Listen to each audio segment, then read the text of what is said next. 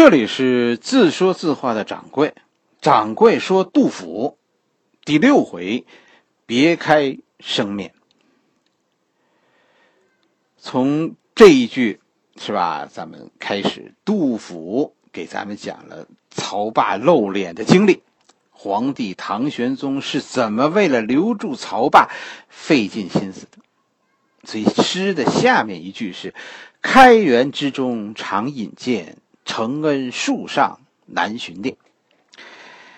开元是年号，是吧？我们讲过，这是唐玄宗啊盛世的年号。实际上，唐朝最强盛的时期啊，不是贞观之治，而是开元盛世。开元盛世当中，一个最显著的特点就是唐朝的国际化。当时的大唐是处于一个全面开放的状态。长安成为天下物资集散的市场，这个在中国的，在中国咱们国家博物馆中，啊，你可以看出来，当时的瓷器啊、陶器啊、唐三彩啊，很多都是胡人。长安街头当年是充斥着各种肤色的人，不单是这样，朝廷里也有很多是胡人官员，哎，他们有的使用汉名，有的使用艺名。哎，就是这样。唐文明非常复杂，它与以前的汉文明区别很大。汉文明那种，呃，唯我独尊的大汉主义，在唐朝烟消云散。很多人说，这是因为唐王李家就不是汉人，他们有突厥血统。大汉朝也不是继承这个大唐朝，也不是继承自汉家文明，他们是是鲜卑人遗留下来的江山，确实是这样。我们比较确定的是，李白不是传统的汉人，白居易也不是。唐朝和他以前的朝代不同，经历了南北朝的动荡，实际上旧的贵族体系已经被彻底消灭。当时的人民对贵族的认识已经从血统转向为一种官僚体系。我们可以认为，汉民族传统的贵族经过南北朝已经灭亡了，以后统治中国的都是新贵族了。实际上，我是认为，唐文明和西域文明的这次碰撞带来了一场空前的繁荣。中国是以一种超级大国的姿态加入到世界大家庭当中的。作为超级大国所获得的红利，就是参与世界各国的繁荣。当年的中国就如同现在的美国一样，从世界经济的增长中获得好处，你就什么都不干也能赚钱。这就是超级大国唐朝。开元是一个时代的顶峰，也是一个时代的终点。随后就爆发了安史之乱。开元、安史之乱呢，很多人都把它和杨贵妃联系在一起。哎，但是其实不能这么说，那是我们史官为这件事找的辙。实际上，这是一场争夺，是胡人和汉人的一场争夺，争夺的是谁是唐朝的主人。最终。这场争夺的结果是汉人大获全胜。安史之乱以后，唐朝才回到汉人手中，汉人主导了这个国家。开元就是这样一个时代。杜甫跟咱们说：“啊，说开元之中常引荐，承恩树上难寻殿。”引荐的意思就是被皇帝接见。开元年间，杜甫说曹霸经常被皇帝皇帝接见。承恩，承恩就是受到，呃，受到皇帝的恩典。树上就是说他多次进入南巡殿，哎，这是一个任务，是皇帝为了留住这个曹霸，给曹霸布置的一个任务。什么任务呢？给皇帝唐玄宗画像。你怎么知道说是给皇帝画像呢？因为这个南巡殿。南巡殿现在在故宫里也有，这里是皇帝家的私人储藏室。南巡殿里一般放的呀，都是以前皇帝生前用过的东西，最多的呢是以前皇帝喜欢的画像。哎，后面的皇帝呢，把这些画像聚集在一起呢，是是作为一种纪念。南巡殿并不是一个会见大臣的地方，到这里来。就是看以前皇帝的画像，这些画像是不公开的，这是一个很隐私的地方，别人是进不去的。皇帝让曹霸去，实际上只能是进去看先帝们的画像都是什么姿势，然后怎么样，然后给我画一幅。这句话的意思就是，皇帝常常召见曹霸，甚至委托曹霸照着唐朝以前皇帝的那个姿势，哎，给自己画像。曹霸呢，接受了这个任务，于是曹霸留在了唐玄宗的身边。可是画像画完了，曹霸又提出来要走，唐玄宗只能再找一个难题，什么难题呢？杜甫接着给你写。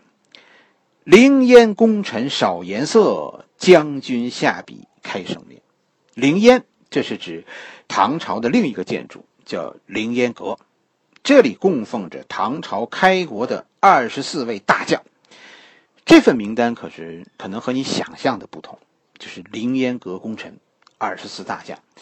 唐朝的开国元勋很多都是胡人，但是我们后来很少提他们。《隋唐演义》也好，《大隋唐》也好，那里边都是汉人，但是实际上当时所谓的凌烟阁功臣，胡人居多。凌烟阁功臣中最著名的，咱们大家都知道的，就是门神前后门神，是吧？前门神两个是秦琼和和尉迟恭，后门神是魏征。这个故事记载的最生动的是《西游记》。是吧？《西游记》里有关于为什么为什么秦琼和尉迟恭是前门神，而魏征是后门神的故事。但是这三个人，其实是我们最熟悉的凌烟阁功臣，也是我们认为唐朝开国将领中的佼佼者。但是其实，在凌烟阁功臣中，魏征排名第四。啊，尉迟恭排名第七，秦琼排在第二十四，就是最后一个，都不是排的很靠前的。为什么咱们说这是对对曹霸的一次考验呢？凌烟阁上啊是画像，据说都是和真人一样高的画像。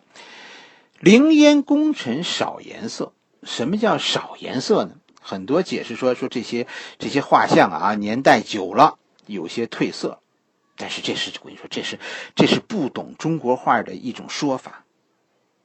那些画不会褪色。其实，在这里的本意不是褪色了，少颜色的意思是，当初画这些画的时候，画的这些像，现在已经不符合唐玄宗的审美了。是唐玄宗认为当初这些画画的不好，少颜色，所以要曹霸你再画一套。凌烟阁二十四功臣，这个任务很大，是吧？皇帝还提出呢一个要求，要别开生面。将军下笔开生面，这是一个成语，以后叫别开生面，哎，就是从这一句诗中来的。就是说，曹霸接受了唐玄宗的任务，重画凌烟阁英雄，这是第二个大任务。是吧？第一个是给皇帝画像，第二个就是重绘凌烟阁英雄。皇帝的画像肯定杜甫是没有见过的，因为这种画像是不公开的。但是凌烟阁功臣的画像，杜甫是看过的。所以杜甫写道：“良相头上进贤冠，猛将腰间大羽箭。宝弓恶弓毛发动，是英姿飒爽，来酣战。”这句话，话里有话，非常重要的两句话啊！因为这两句话是如实的描写了曹霸的作品，但是从中反映出一件事，就这件事实际上决定了唐朝的盛衰。什么事情呢？唐朝的政治转向。唐朝初年的繁荣，实际上是建立在民族融合的基础之上的。这句话是什么意思呢？贞观之治和开元盛世，实际上西方来的官吏贡献很多，就这些胡人官吏。但是到了唐玄宗，咱们看到了唐玄宗是多么痴迷书画呀，费尽心思的都在书画上的。所以唐玄宗的时代，唐朝出现了一个重要的政治转向，最终就是这次政治转向造成了胡人的反弹，就是安史之乱。唐朝在唐玄宗的手里突然转向汉化。杜甫通过记录凌烟阁二十四功臣这一次由曹霸完成的画像重绘，反映出一件事：这些胡人以前可能在画像中是穿胡服的，但是这一次曹霸画的，他们都是穿汉服。梁相头上进贤冠，头戴头戴学头戴贤冠，这是这是汉族文官的装束。以前这些人的装扮可能穿的都是民族服装，但这一次让曹霸这一改，就都是汉服了。实际上，这代表唐玄宗的这次转向，从开国的胡人体制开始转向汉人体制的一种变化。猛将腰间大羽箭，这是这也是汉服，因为军装其实常常是分不出胡人和汉人的，但是大羽箭。是一个汉人的标志，这是一种专门为了好看在仪仗中使用的剑，因为剑尾上装饰着很大的羽毛，而且呢，这种剑是四尾剑，所以这种剑实际上射不远。这是汉家部队检阅的时候的一种装饰，就代表军装的汉服。这是这是文，这不就就是说文官这不是都穿汉服了吗？怎么表示武将也是汉服呢？就是佩戴着大羽箭。鲍公、恶公毛发动，是吧？这说画像画的逼真，好像那个那个毛发呀都都在动。其实这是这是工笔画，是吧？能能分出毛发的。曹霸应该是一个呃画工笔画的高手。但是杜甫也是高手，轻描淡写的几句话就把一个时代惊心动魄的变迁给写出来了。鲍公、鄂公、毛发动这两个都是汉族大将，鄂公是魏尉迟恭，这是门神之一。尉迟恭不但是开国名将，还是玄武门之变中李世民的铁杆支持者。鲍公是段志权，他的功业主要是也是呃支持李世民政变。而且在征服辽东的战役中，他是立了大功的。你有没有注意到一件事情？就是当你的杜甫的诗读的很多的时候，这几句啊，其实不像是杜甫写的。为什么？因为太轻快了。哎呀，读着那个那个痛快呀，不是杜甫一般的那种呃咬文嚼字的那种那种写作方式。这个语不惊人死不休带来的后果就是。杜甫的诗常常读起来非常非常艰涩，而这几句完全不同。其实杜甫是用这几句对画的描写，抒发了自己内心的愤懑和希望。对于那种重视胡人文化的风气，杜甫肯定是不认同的。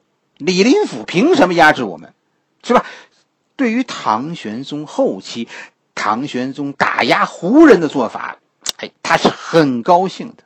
这几句话其实都是描写曹霸帮着唐玄宗改变了一种朝廷里的胡气，是吧？连连凌烟阁的画像现在都穿着汉服了，汉人大象那画的尤其传神。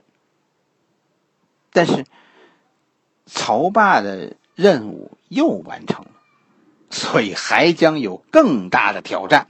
还有这样的挑战吗？